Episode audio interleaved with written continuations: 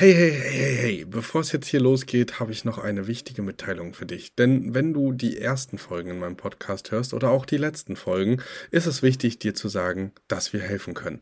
Wenn du also jetzt sagst, ey, ich möchte nicht ohne Begleitung starten oder oh, das ist vielleicht doch komplizierter als auf den ersten Blick gedacht, dann sei dir sicher, dir ist geholfen. Unten in den Show Notes findest du einen Bewerbungslink zu unserem Mentoring-Programm und da wirst du auch nochmal darüber aufgeklärt, was genau und wie das ganze Programm aussehen kann und wo du am besten starten solltest. Also zögere nicht und sicher dir jetzt ein erstes Gespräch für die Mentoring-Begleitung. Und jetzt ganz viel Spaß beim Hören.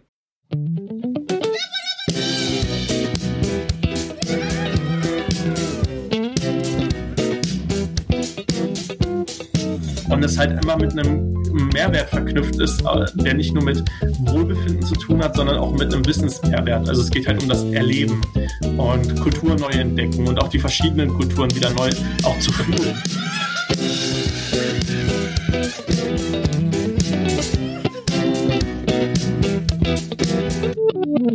Jetzt geht's los. Hallo und herzlich willkommen zu einer neuen Folge Er hört der Airbnb Business Podcast. Und heute habe ich Kelvin übrigens ähm, einen ganz besonderen Gast an der Hand, denn ich spreche heute mit dem Dennis. Dennis Hartmann ist ähm, ja äh, in mein Leben getreten ungefähr im Mai diesen Jahres.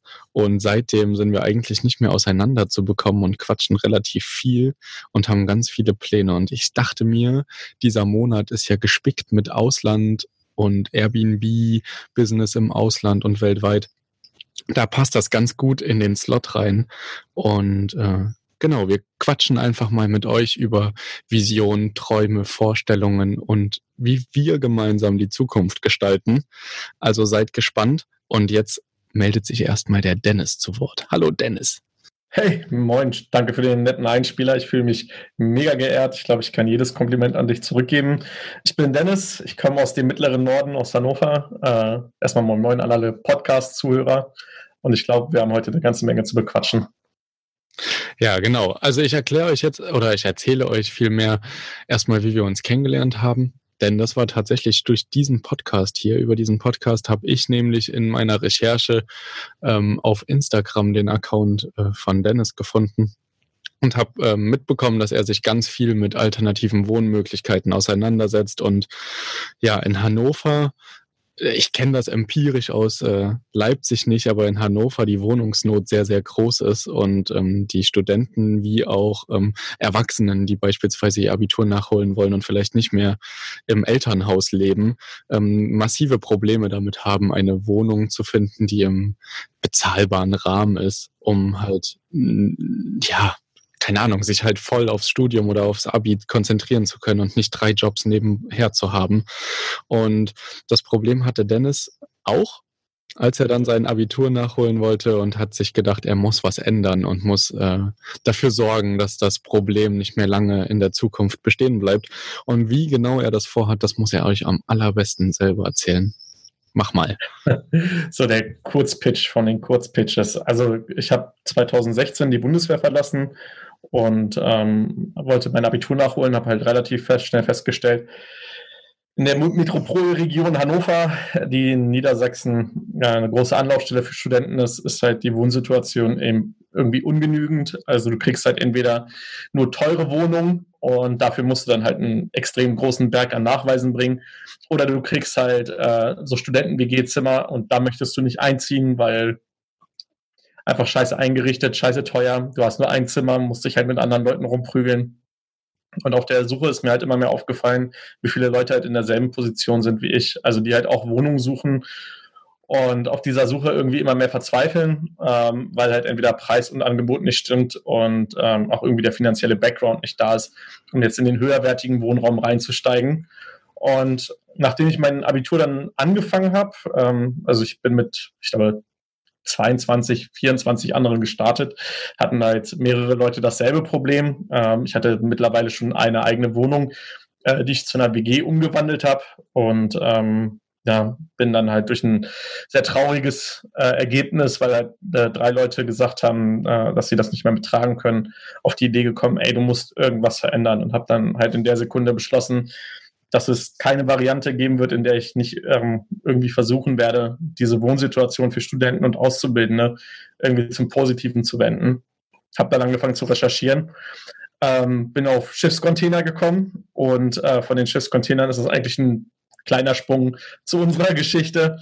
Ähm, wir haben Crowdfunding gelauncht, haben ähm, einmal einen Breakdown hingelegt und haben daraus dann ein neues Modul entwickelt. Ja, und da stehen wir heute. Ja, sehr gut. Dann ähm, schlagen wir doch jetzt mal die Brücke, was uns dann schlussendlich am Ende ähm, verbunden hat. Denn ähm, Dennis hat, ähm, wann war das? Im Mai ja, muss irgendwann im Mai gewesen sein, einen großen Aufruf gestartet, wo er ganz viele ähm, Experten in den verschiedenen Gebieten ähm, ansprechen wollte und finden wollte.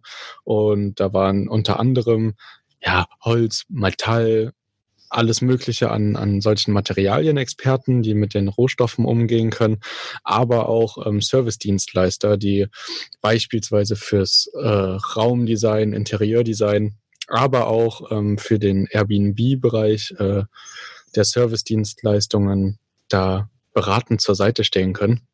Und da, ähm, genau, da sind wir dann in Kontakt miteinander getreten und haben miteinander gesprochen. Und da hat er so ein bisschen das erste Mal anklingen lassen, was er denn mit Airbnb vorhat und wie er sich das ganze System so zunutze machen möchte, dass am Ende auch ähm, ja eine Win-Win-Win-Situation entsteht. Und wir hatten da ja schon mit Roamlike in einem Interview ganz am Anfang gesprochen. Ähm, die sind sogar so weit, dass es eine Win-Win-Win-Win-Situation ist. Und ähm, es ist immer wieder spannend, äh, Menschen kennenzulernen, die nach so vielen Wins auf jeder Seite suchen. Und ich glaube, ähm, die Idee von Dennis ist da auf einem ganz guten Weg. Ich versuche das mal in eigenen Worten ähm, wiederzugeben und du berichtigst, sobald irgendwas Fehlerhaftes. Genau. Also die Grundidee war, eine Roadmap zu bauen durch Europa. Das hat den Hintergrund, dass erstens ähm, durch dieses Flugshaming ähm, einfach weniger Auslandsreisen in den weiten Ländern weit weg von Deutschland, Australien, Neuseeland, das wird immer unbeliebter und beliebter wird auf der anderen Seite dann aber auch wieder dieses zwar weg, aber in der Nähe von Deutschland reisen. Dieser innereuropäische Tourismus wird immer beliebter. Und ähm, genau, Dennis hatte die Idee, mit einer Roadmap sozusagen das Ganze so ein bisschen zu steuern, wie so eine geplante Rundreise und ähm, damit auf der einen Seite den Menschen eine ja, massive Planung abzunehmen, also diesen Schmerz der Planung ihrer eigenen Reise und auf der anderen Seite Eltern ähm, in der Position ähm, Sicherheit zu geben, dass man sagen kann, hey, guck mal hier, das ist die vorgeschriebene oder geplante Reise und hier ist euer Kind und ihr habt immer die Möglichkeit, ähm, mit ihm, mit dem Kind in Kontakt zu treten an den verschiedenen Plätzen. Ihr wisst, wo es ist, ihr wisst, dass es in Sicherheit ist, das Konzept ist überall gleich und es funktioniert gleich. Ja, und gleichzeitig halt ähm, auch so ein bisschen den Tourismus zu beleben. Und ähm, das Ganze wieder ein Win, gekoppelt mit den ähm, ja, dort Lebenden in Form von Weingutbesichtigungen, vielleicht den eigenen Wein machen, ähm, ja, Stadt- oder Dorfrundgänge, Landwirtschaft äh, erleben, irgendwie dieses Ganze, was man halt auch in Neuseeland oder so mal macht, um ein bisschen Geld zu verdienen, dieses Kiwis ernten oder so, halt so ein bisschen nach Europa bringen und so die Hidden Places ein bisschen mehr zu beleuchten und damit dann auch die, ja, doch ähm, Handwerksarbeit oder überhaupt diese Alltagsarbeit in Europa auch nochmal ein bisschen mehr in den Fokus zu rücken und einfach zu zeigen, ey, so leben hier die Locals, hier läuft das so ab und du bist ein Teil davon und bist nicht nur ein Touri, der irgendwie durch die Innenstädte wabert und Bilder macht, die er sich in zehn Jahren eh nie mehr anguckt, weil es ähm, immer dieselben Bilder sind. Ja, ja, also du hast das schon sehr gut zusammengefasst. Ähm, ich kann hier nochmal vorne einhaken, weil das, glaube ich, schon ein großer Sprung war von Studentenwohnheim hin zu Airbnb und Modul. Ich musste halt relativ schnell rausfinden, wie ich das Studentenwohnheim finanzieren kann und wie ich halt einen Mehrwert schaffen kann. Und da wir halt diesen Stahlwürfel schon entwickelt hatten, aus dem man praktisch eigentlich alles machen kann, von Tiny House über Hausboot, habe ich halt irgendwann gesagt, ey, es, es wäre doch mega, wenn man ähm, gleichzeitig eine Roadmap für Backpacker im innereuropäischen Raum aufbaut. Und da sind wir ja auch zusammengekommen, weil ich halt Leute gesucht habe, die ähm, im Airbnb-Bereich halt Experten sind.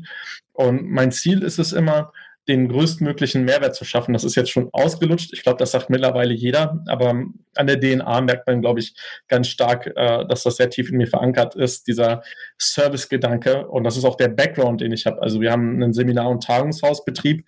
Kannst du dir so vorstellen, da kommen die Yoga-Mutis hin, mieten sich ein ganzes Haus mit einem ganz großen Raum und einem riesengroßen Garten, kriegen dann noch eine Köchin dazu und dann machen die da ihre Yoga-Übungen oder Therapiegruppen oder keine Ahnung, äh, was hatten wir noch? Äh, Tantra-Gruppen. Wir hatten, glaube ich, schon alles einmal da. Und äh, mein Hintergrundgedanke war immer, was können wir machen, damit die Menschen das Gefühl haben, hier nach Hause zu kommen?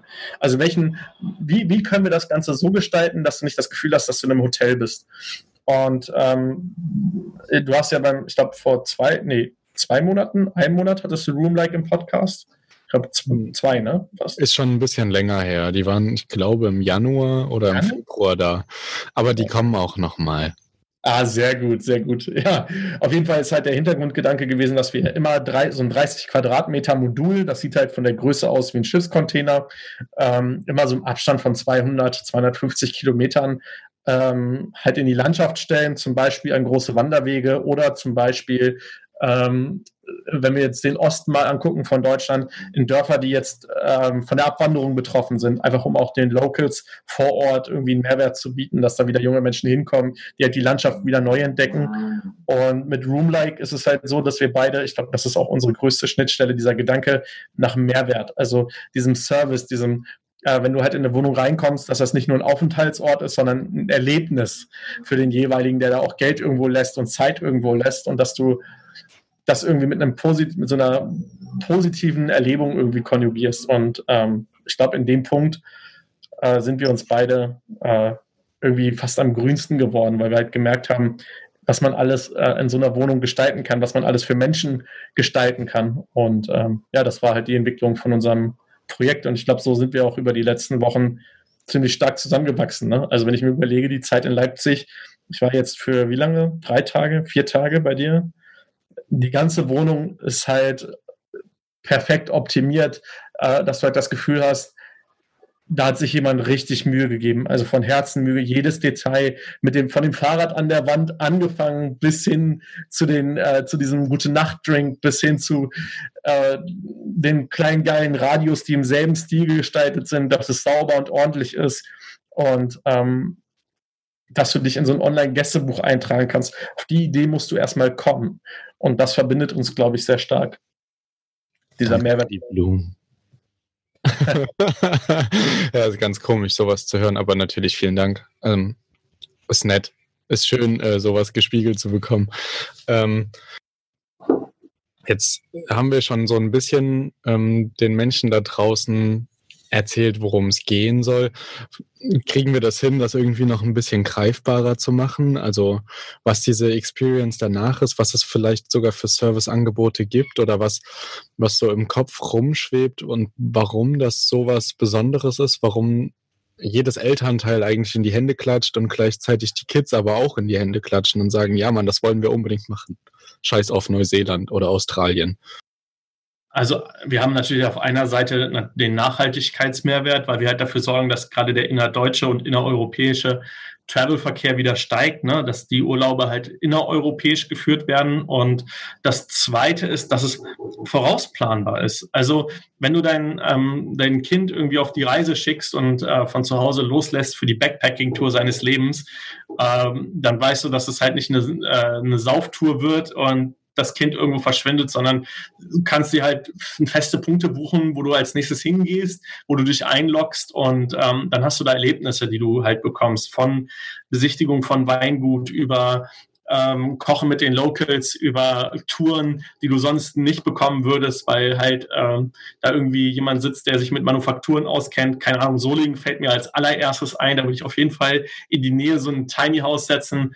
Ähm, und es halt immer mit einem Mehrwert verknüpft ist, äh, der nicht nur mit Wohlbefinden zu tun hat, sondern auch mit einem Wissensmehrwert. Also es geht halt um das Erleben und Kultur neu entdecken und auch die verschiedenen Kulturen wieder neu auch zu fühlen. Also so, so oft reisen wir durch fremde Städte und setzen uns in Restaurants und das Erlebnis, was geblieben ist, ist das schöne, warme Gefühl, dieses, naja, man musste sich halt nicht um alles kümmern, aber der Kontakt zwischen den Menschen, der entsteht irgendwie nicht richtig. Vielleicht mal mit den anderen Hotelgästen, vielleicht auch mal mit dem Servicepersonal, aber in, in diese Kultur reinzufühlen und zu sehen, wie leben eigentlich die Menschen auf der anderen Seite. Also wie ist es zum Beispiel auf einem Weingut zu sein und ähm, mal Wein mitzupressen? Wie ist es irgendwie, keine Ahnung, durch so Lavendelfelder irgendwie mitzuernten und das, das Lavendelöl rauszupressen, keine Ahnung, ähm, oder an der Nordsee mal mit rauszugehen, um zu fischen und ähm, da mal die Menschen hinter der Kulisse kennenzulernen, hinter den schönen Landschaften, die da tagtäglich sind. Und ähm, ich glaube, ich glaube, damit äh, beantworte ich schon ganz grob deine Frage. Oder habe ich was vergessen? nee, voll. Ähm, jetzt bin ich selber in so einem kleinen Traumland gefangen gewesen und war Lavendelöl pflücken und gleichzeitig auf wilder See in der Nordsee ähm, am Schiffen. Ähm, war eine schöne, war eine schöne Customer Journey, wie man das im Fachjargon sagen würde. Also eine schöne, ja, eine schöne Sicht, ähm, Dinge erlebbar zu machen einfach. Ähm, wenn, wenn jetzt zufällig jemand zuhört, der äh, vielleicht sogar ein kleines Stück Land hat oder ein, eine Möglichkeit sieht, irgendwie zu sagen, ey, mein, meine Region ist so cool und ich wollte eh schon die ganze Zeit mit dem Thema Airbnb starten und ich finde das super cool. Wie kann er sich das vorstellen? Also mach mal diese Journey auf, wie das funktioniert für die Leute, die sagen, okay, oder wenn du sagst, okay, in diese Region kommt ein Tiny House oder ein Airbnb-Komplex, wie sieht das dann aus? Wie könnte das funktionieren für die Leute, die das Land haben, was sie zur Verfügung stellen könnten?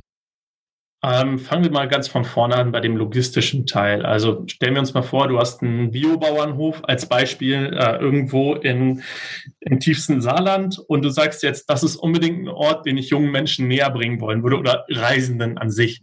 Ich ziele immer auf junge, junge Menschen ab, weil das ist mein Habitat. Also ich komme halt aus der Studenten- und Auszubildenden-Szene.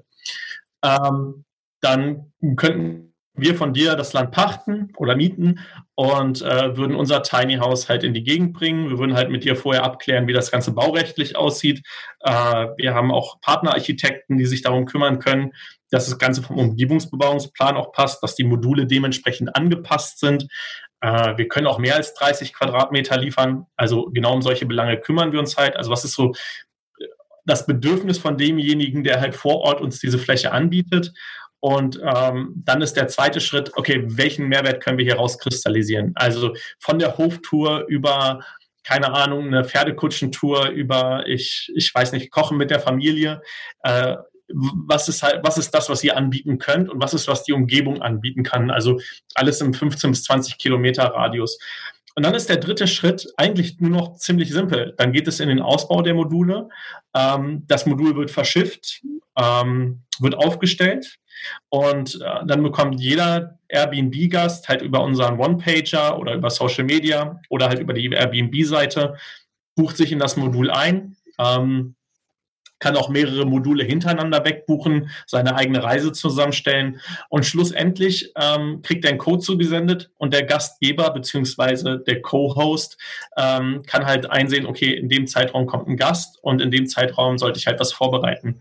Und parallel dazu arbeiten du und ich ja gerade an der Strategie mit Roomlike, wie wir diese Räumlichkeiten zu so einem kleinen Erlebnis Erlebnispark machen können. Also was man alles in dieser Wohnung entdecken kann an Besonderheiten, nachhaltige Strohhalme, äh, keine Ahnung, Fairtrade, Schokolade bis hin zu Insektenschokoriegel. Äh, da gibt es eine ganze Bandbreite, die wir noch gerade ausarbeiten.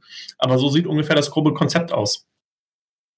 Okay, und ähm, jetzt hast du schon gesagt, der Gastgeber bietet das, das, das Grundstück dann zur Pacht an oder, oder ihr, ihr pachtet oder wir pachten das Grundstück dann und stellen dann das Haus da drauf. Was hat der Eigentümer da neben dieser Pacht davon hat er Einkünfte, ähm, wie, wie haushaltet, wie ist das schon, ist das überhaupt schon irgendwie durchdacht oder kommt das alles dann noch? Also wir sind natürlich noch in der Entwicklungsphase. Ne? Dadurch auch, dass das äh, Modul, dieser Container, von dem ich am Anfang gesprochen habe, also dieser 7,3 Quadratmeter große Würfel, ähm, den haben wir jetzt in der vierten Prototyp-Generation, die fünfte Prototyp-Generation mittlerweile in Deutschland und bauen den jetzt zum ersten Tiny House um. Das heißt, äh, es wird noch mal ein wenig Zeit ins Land gehen, bis wir genau solche Details veröffentlichen. Aber lasst euch überraschen. Ich glaube, zu gegebenen Zeit werden wir dann auch noch mal einen Link raushauen, wo ihr euch alle diese Details mit rausholen könnt. Also, was ist der Mehrwert neben der Pacht? Ähm, wie läuft das mit den äh, Vorbauarbeiten an? Also mit der, zum Beispiel mit einem Fundament, ähm, wie läuft das rechtlich gesehen ab, kann das äh, Element später versetzt werden, was ist, wenn, wenn es Streit auf dem Gelände gibt, all sowas, über solche Details informieren wir euch schlussendlich dann auch. Okay. Ähm, ich würde mal vorschlagen, dass alle diejenigen, die jetzt zugehört haben und sagen, ey, da habe ich Interesse ran, ich habe ein Grundstück oder ich habe Platz auf meinem Grundstück für genau sowas, dass die einfach ähm, unsere Kontaktmöglichkeiten mal nutzen können und uns eine Mail schreiben oder uns über Social Media erreichen. Und wir das dann nochmal abstimmen, wir das dann weiterleiten entsprechend zu dir. Und vielleicht ergibt sich da ja schon was Cooles. Man weiß ja nie, wer so in der Community schlummert und wer so zuhört. Ähm, es sind schon ganz spannende Sachen entstanden und tatsächlich ja auch die ähm, Zusammenarbeit mit dir ist ja jetzt daraus auch entstanden. Deswegen ähm, bin ich immer guter Dinge, was das angeht. Und ähm, scheut euch nicht, euch zu melden, auch wenn ihr nochmal Fragen haben solltet oder so. Gerne reintippen. Vielleicht kriegen wir sogar ein Insta-Live mal zusammen hin, wenn das ähm, dann soweit ist, dass es veröffentlicht wird. Dass wir da nochmal irgendwie marketingmäßig da äh, uns nochmal auf Instagram oder Facebook sehen zusammen. Ähm, ansonsten. Also es ist halt ähm, was ich noch vorschlagen kann, wir sind halt immer offen für neue Ideen. Auch unser Horizont muss sich permanent erweitern. Ähm, wer Vorschläge hat, wer auch zum Beispiel coole Orte kennt, schreibt uns jederzeit an. Also über Instagram, ich beiße nicht. Und ich glaube, Kevin ist auch der Erste, der mit offenen Armen neue Ideen empfängt. Auch wenn ihr Produktideen habt. Also wenn ihr zum Beispiel, keine Ahnung, eine neue nachhaltige Seife kennt oder ähm, den neuesten nachhaltigen Insektenriegel. Das sind halt immer solche Sachen. Ähm, auch wir sind immer auf der Suche nach neuen Produkten, nach neuen Dienstleistungen, nach neuen Ideen, wie man sowas ausgestalten kann. Ähm, einfach um auch dieses Erlebnis zu erweitern. Ne? Also schlussendlich geht es mir äh, vorrangig um das Erleben. Ähm, weil ich glaube, dass alles, was du erlebst, sich am allerlängsten im Gehirn hält. Und ähm, es gibt so ein, so einen schönen Spruch, der, der stammt, glaube ich, aus dem 17. Jahrhundert oder 18. Jahrhundert. Ähm, jetzt muss ich ganz kurz rekapitulieren. Äh, ich glaube, nicht Lernen ist das, was übrig bleibt, sondern Wissen ist das, was übrig bleibt, wenn du das Gelernte vergessen hast. Und genauso ist es für mich mit Erleben. Also Erleben ist das, all das, was übrig bleibt nach deiner Reise. Also wenn du all das, was du getan hast, vergessen hast, aber das Erlebte halt immer wieder rekapitulieren kannst. Also das Gefühl, wenn du, keine Ahnung, äh, bei deiner Arbeit sitzt und dich stresst wieder alles und dann fällt dir ein, dann kommst du in deinen Tagtraum und erinnerst dich halt zurück an diese schöne Gegend in Frankreich, wo du mit deiner Backpacker-Freundin warst und ihr, keine Ahnung, Lavendel gepflückt habt und daraus das krasseste Öl designen konntet. Oder ähm, in Griechenland irgendwie auf irgendwelchen geilen Orangenplantagen zum Beispiel selber Orangen gepflückt habt und die auch noch verpressen konntet. Und ähm, solche Sachen bleiben meiner Meinung nach immer in der Seele. Also das, das, davon wirst du deinen Kindern später noch erzählen. Und des, deswegen, also ich glaube, eine der wenigen Daseinsberechtigungen für, für diese Cubes äh, im Airbnb-Style ist halt, dass wir diesen Menschen diese Flucht gönnen wollen. Dieses Erleben draußen in der Natur, dieses Erleben zwischen anderen Menschen und ähm, ja, diese Kultur, die es halt überall gibt. In so einer großen Vielfalt. Ich habe es ja selber erlebt in meinen Reisen durch Asien. Ich habe die, das erste Mal, als ich durch Asien gereist bin, hatte ich das Gefühl danach, als ich nach Deutschland gekommen bin, so ich habe ein paar coole Geschichten zu erzählen, aber ich kann nichts über die Menschen erzählen. Ich habe halt ein paar coole Backpacker getroffen und ein paar liebe Thais, die halt äh, irgendwie mal Essen für mich gemacht haben und dann hat man sich halt ein bisschen unterhalten. Äh, und das war's, aber ich konnte halt nichts über die Kultur sagen. Gar nichts. Also nur weil du mal über den Markt schlenderst, lernst du nichts über die Menschen und die Kultur. Und das hat mich hat mich immer irgendwie fasziniert, dass äh, wir, so, wir so schnell an den Sachen vorbeileben. Ja, schöner Gedanke auf jeden Fall. Ähm, jetzt sind mir noch zwei Sachen eingefallen. Zum ersten die Bedarfs- und Wunschliste, die äh, von Roamlike und Erhört äh, zusammen erarbeitet wird für genau solche Erlebnis-Marketing-Produkte. Ähm, verlinke ich euch mal unten in den Show Notes. Also schaut da auch gerne mal da vorbei, ob euch das, was euch eingefallen ist, ob ihr das schon findet. Die Liste füllt sich nach und nach ganz gut. Und ähm, falls irgendwas dabei ist, wo ihr sagt, oh, das steht da noch nicht, das muss unbedingt mit hin, ähm, dann gerne auch das hinzufügen.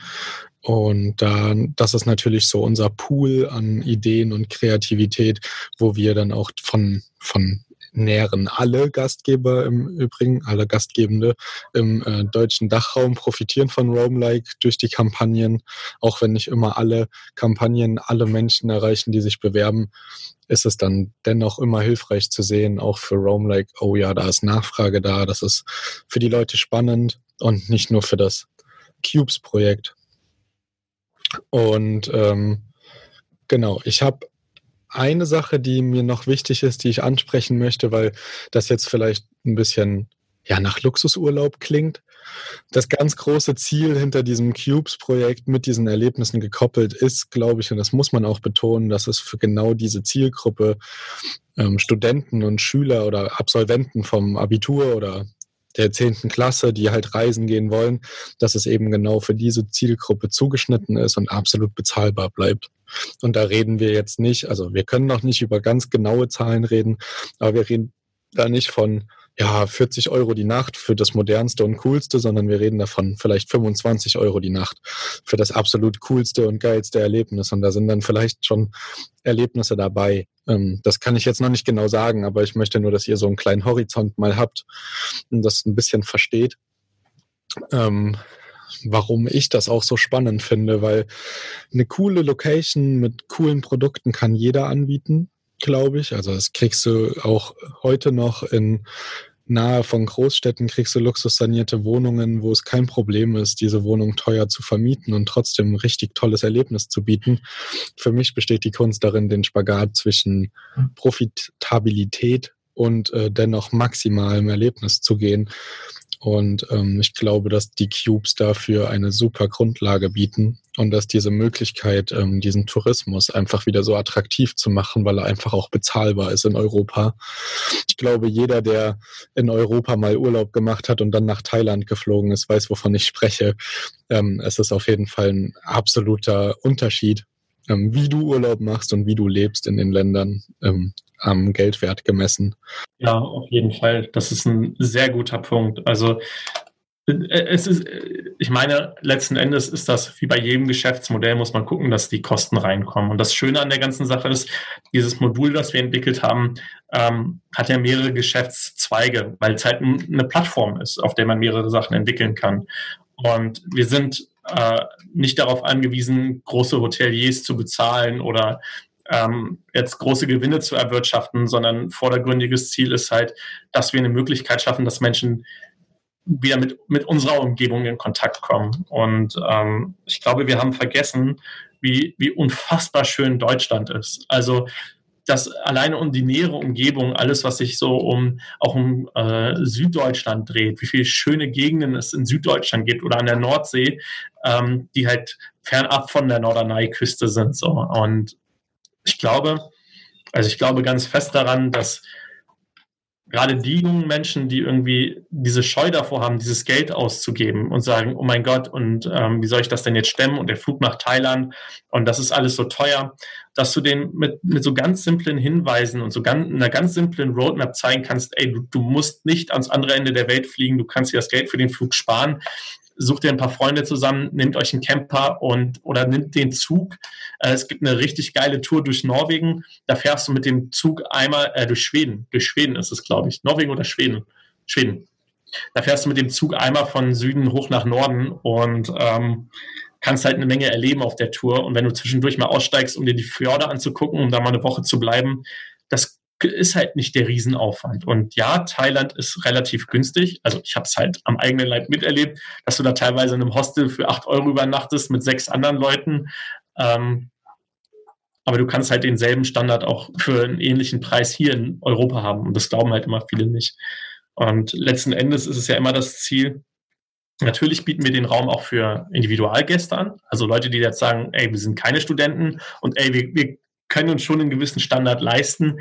Und ähm, ich, es geht nicht darum, irgendeine Gruppe auszuschließen, aber im, in meinem Herzblut steckt halt immer wieder dieser Gedanken, Studenten und Auszubildenden irgendwie was zu schaffen, an das sie sich lange noch erinnern werden. Sehr, sehr schön. Ja. Aber ähm, also du aktuell, aktuell bin ich noch deine Zielgruppe. ja. Bald ist es vorbei.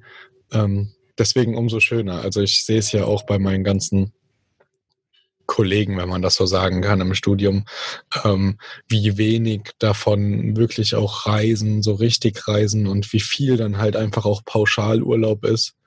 Ähm, einfach weil es günstig ist, auf Urlaubspiraten schnell mal ein Angebot gefunden, Hauptsache ein Flieger und am Strand. Aber dann halt eben genau das, was du schon angesprochen hast. Da geht es dann viel um Essen gehen und um vielleicht um, zwei, drei Hotspots ergründen und dann sitzt man wieder da in seinem Hotel und äh, denkt über seine All-Inclusive-Flat nach und wie viele Cocktails man jetzt trinken muss, damit sich das rechnet. Und ist gar nicht so wirklich in der Kultur und in der Szene drinne und hat nicht mal, aber hat selbst wenn man wollte, nicht mal wirklich die Chance einzutauchen, weil ich glaube, wir kennen das alle. Selbst wir hier, wir laufen auch tagtäglich in Leipzig an Touris vorbei und wir sagen ja auch nicht, hey, kommt mit, ich zeige euch jetzt ein richtig cooles Lokal und geht mal von der Stadtführung hier weg. Ja, bringt eh nichts. Also so, äh, und dann sowas halt greifbar zu machen und diese Barrieren zu nehmen, dass man halt selber selbstbewusst sein muss und nach außen hingehen muss und einfach vielleicht auch mal an einem Feld anzuhalten und zu sagen, ey, ich möchte dir jetzt hier helfen, wie kann ich dir helfen?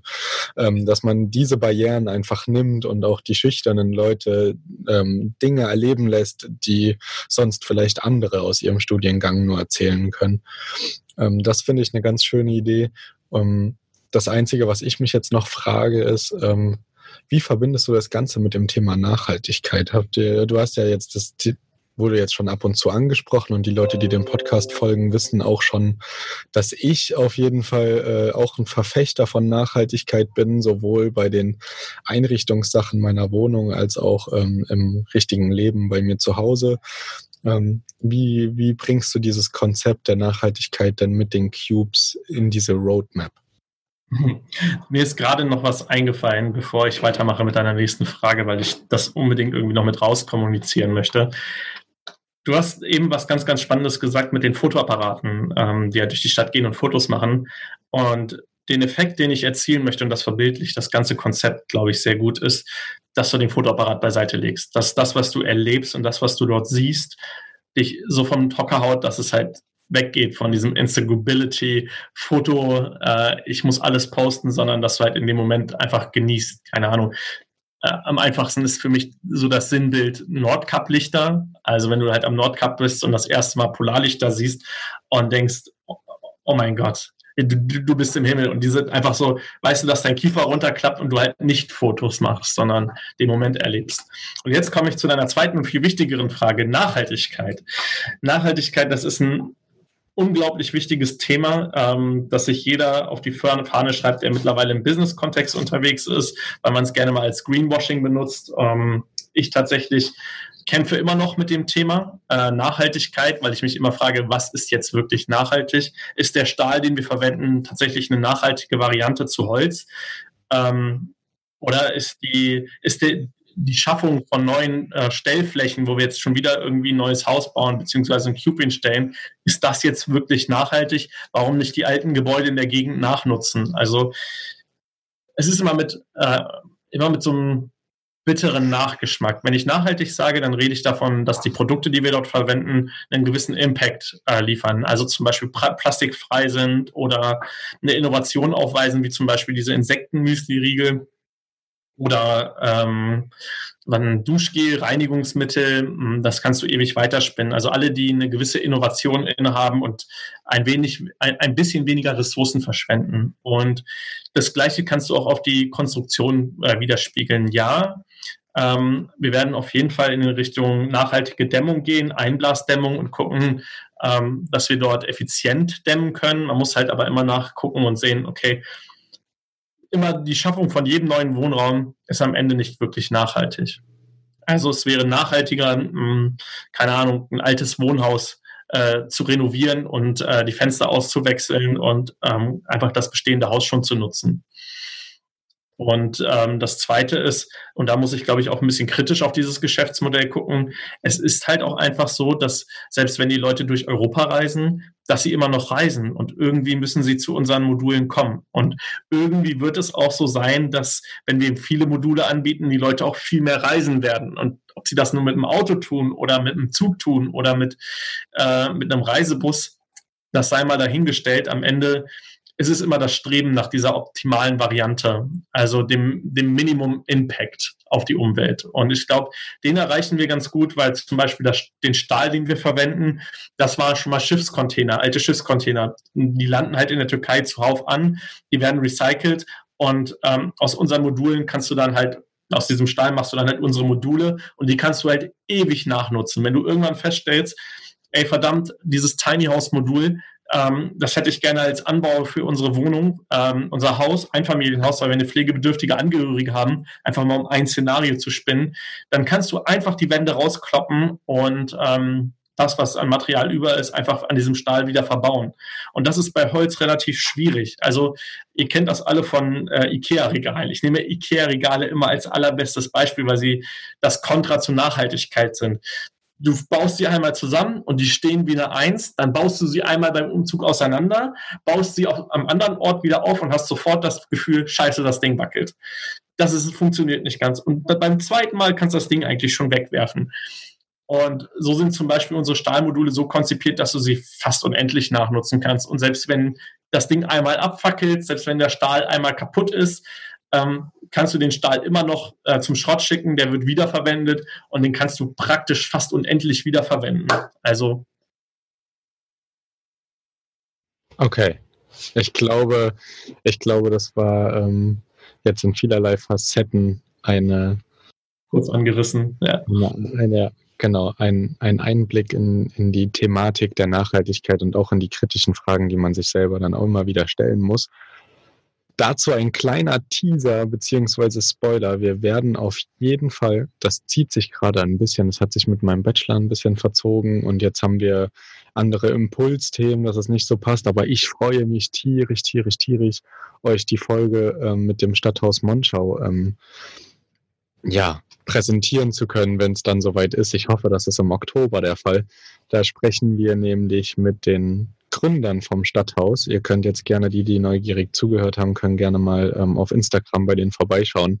Die haben das ähnlich ähm, wie Dennis, ähm, ein kleines Seminar- und Tagungshaus sozusagen ähm, aus einem alten Stadthaus äh, gegründet und da sind auch verschiedene Airbnb-Wohnungen. Da geht's, die sprechen eher größere Gruppen an. Dazu kommen wir dann auch nochmal in den äh, in dem Interview direkt.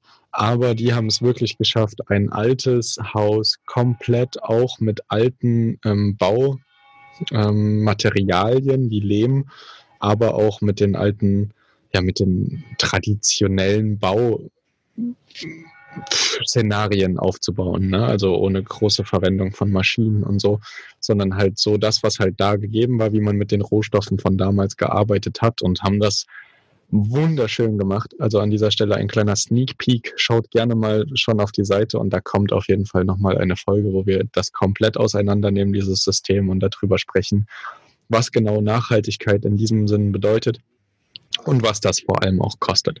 Ähm, das ist ja auch nochmal ein entscheidender Punkt. Auf jeden Fall.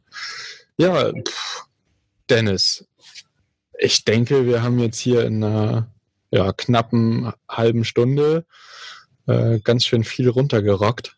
Ähm, ganz schön viele Infos für euch. Ähm, wenn ihr Fragen habt, wenn wir irgendwas vertiefen sollen oder ihr euch wirklich vielleicht auch so ein Insta-Live wünscht oder so, dann lasst uns gerne wissen. Ähm, Dennis ist super gerne bereit, ähm, immer mal wieder in Erscheinung zu treten und äh, über diese Idee zu sprechen, weil das habe ich auch schon festgestellt. Je öfter man darüber spricht, desto besser kann man ähm, Dinge auf den Punkt bringen oder lernt halt einfach auch, was man nochmal ein bisschen hervorheben muss, um es verständlicher zu machen. An dieser Stelle hoffe ich, dass ihr folgen konntet, dass ihr dieses System ähnlich geil findet wie ich.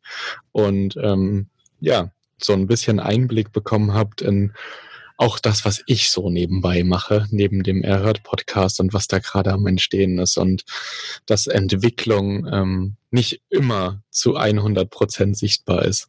Genau. Das ist ein sehr schönes Schlusswort. Ich danke dir für die Bühne. Ich danke dir für die Chance, dass ich bei euch einmal vorsprechen konnte. Ähm, für jeden, der sich für das Projekt interessiert, der wissen will, wie das Studentenwohnheim der nächsten Generation aussieht, der vielleicht selber ein Grundstück hat, um mal diese Cubes dort zu platzieren als Airbnb-Wohnung oder der mal nach einem Seminar- und Tagungshaus sucht. Ihr könnt euch jederzeit an mich wenden. Ich habe immer ein offenes Ohr. Ähm, ihr findet mich ganz einfach unter Instagram, Facebook etc. pp. Genau, ich verlinke einfach auch den Account vom Dennis mal unten, dann habt ihr einen Direktkontakt. Ansonsten auch gerne ähm, an unsere E-Mail oder uns ähm, einfach per DM schreiben. Wir leiten das dann gegebenenfalls weiter oder genau, gucken, wie wir das dann ähm, zusammenführen. Ein was wollte ich noch sagen irgendwas. Ach so, ja, ich wollte euch eigentlich nur noch eine kleine Sneak geben, was es nächste Woche zu hören gibt bei uns. Das war jetzt sozusagen nach der ersten Folge mit uns äh, allen zusammen der erste Einstieg in Airbnb ähm, international. Ähm, so richtig haben wir jetzt nicht äh, im Detail darüber gesprochen, aber ihr habt schon gehört, Lavendelfelder, bisschen in Griechenland, also Europa als Roadmap, als ähm, ja, erste kleine Europareise ähm, das ist so der Einstieg. Nächste Woche geht's dann ins Interview, äh, ins erneute Interview, muss man dazu sagen, mit Bastian Barami. Ähm, da ist er mal wieder bei uns zu Gast. Und ähm, da bin ich auch schon sehr gespannt, was bei dem Gespräch rauskommt. Und äh, in der Woche drauf ähm, berichtet euch Martin über seine neuesten Erkenntnisse in Bezug auf internationales Airbnb-Business. Also bleibt gespannt, bleibt dran. Ihr wisst, ähm, am Samstag kommt wieder auch eine kleine Nischenfolge. Was da genau Thema ist, kann ich euch Stand jetzt noch nicht sagen, aber es wird wahrscheinlich alles auch um internationales Airbnb-Business gehen. Wir haben uns ja vorgenommen, immer solche Schwerpunktthemen ähm, in einem Monat äh, zu verpacken und da dann einfach auch orientiert daran, die verschiedenen Folgen aufzubauen. Also bleibt gespannt, bleibt dran, macht's nach, macht's besser als wir äh, und sagt uns, was ihr besser machen würdet. Genauso wachsen wir nämlich das war's von mir. Ich äh, freue mich an, wenn ihr bis hierhin zugehört habt, wenn ihr das Thema ähm, genauso spannend fandet wie ich. Lasst es uns gerne wissen, schreibt es uns in die Kommentare und ähm, ich freue mich, wenn wir uns nächstes Mal wieder hören. Bis bald. Ciao, ciao. Hey, wenn ihr Lust auf mehr von Thomas Kelvin und Martin habt, dann besucht auch gern die Homepage von Erhört. Dort findet ihr neben Beiträgen und aktuellen Infos zukünftig ein großes Angebot rund um das Airbnb-Business. Die Infos zu den aktuellen Episoden findet ihr wie immer in den Show Notes. Schaut also gern dort mal hinein. Und wenn ihr den Podcast genauso feiert wie das Trio, dann lasst doch einfach eine 5-Sterne-Bewertung bei Apple Podcast da. Jetzt ist aber Schluss mit der Beweihräucherung. Macht mit, macht's nach, macht's besser.